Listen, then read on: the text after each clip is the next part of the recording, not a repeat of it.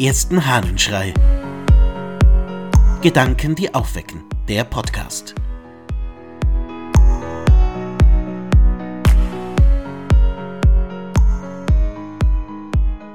Lob des Schöpfers aus den Erklärungen der Psalmen des Augustinus von Hippo. Das Thema Rühmen gibt man den Knaben in der Schule als Aufgabe. Und dann sollen lauter Dinge gerühmt werden, die Gott geschaffen hat. Ruhm der Sonne, Ruhm der Himmel, Ruhm der Erde und, um zu geringerem zu kommen, Ruhm der Rose, Ruhm des Lorbeers. All das sind Werke Gottes.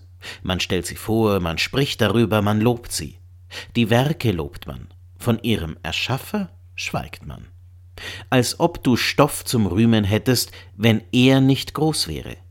In dem, was du siehst, was lobst du da? Ein Aussehen, eine Nützlichkeit, eine gewisse Kraft, eine Art Mächtigkeit dieser Dinge. Gelüstet dich ihre Schönheit, was ist schöner als er, der sie erschuf? Lobst du den Nützen, was ist nützlicher als er, der alles erschuf? Lobst du die Kraft, was ist mächtiger als er, von dem alles erschaffen ist, von dem auch das Geschaffene nicht sich selbst überlassen, sondern geleitet und gelenkt wird? Augustinus erklärt Psalmen. Und da kommt er aufs Rühmen. Schön ist, dass er uns erklärt, wie es in der Schule zuging zu seiner Zeit. Dass man also den Schülern dort die Aufgabe gibt, die eine oder andere Sache zu rühmen, eine Lobrede zu halten. Und dann sagt er, da wird so viel gelobt und gerühmt, aber auf den, der das Ganze geschaffen hat, schaut keiner.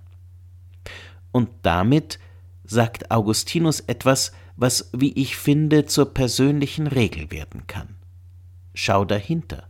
Schließe vom Geschaffenen auf den Schöpfer, vom Nützlichen auf den, der das Nützliche überhaupt erst nützlich gemacht hat. Schau tiefer und schau höher. Schließe weiter. Vielleicht sollte genau das ein Thema unseres Lebens sein nicht beim Äußerlichen, beim ersten Blick hängen zu bleiben, sondern weiter zu denken, weiter zu suchen, vom Geschaffenen auf den Schöpfer zu kommen. Ja, ich glaube, Augustinus gibt da einen guten Hinweis. Ich wünsche dir einen Tag, an dem du weiter sehen kannst, tiefer als nur auf die Oberfläche. Dein Ludwig Waldmüller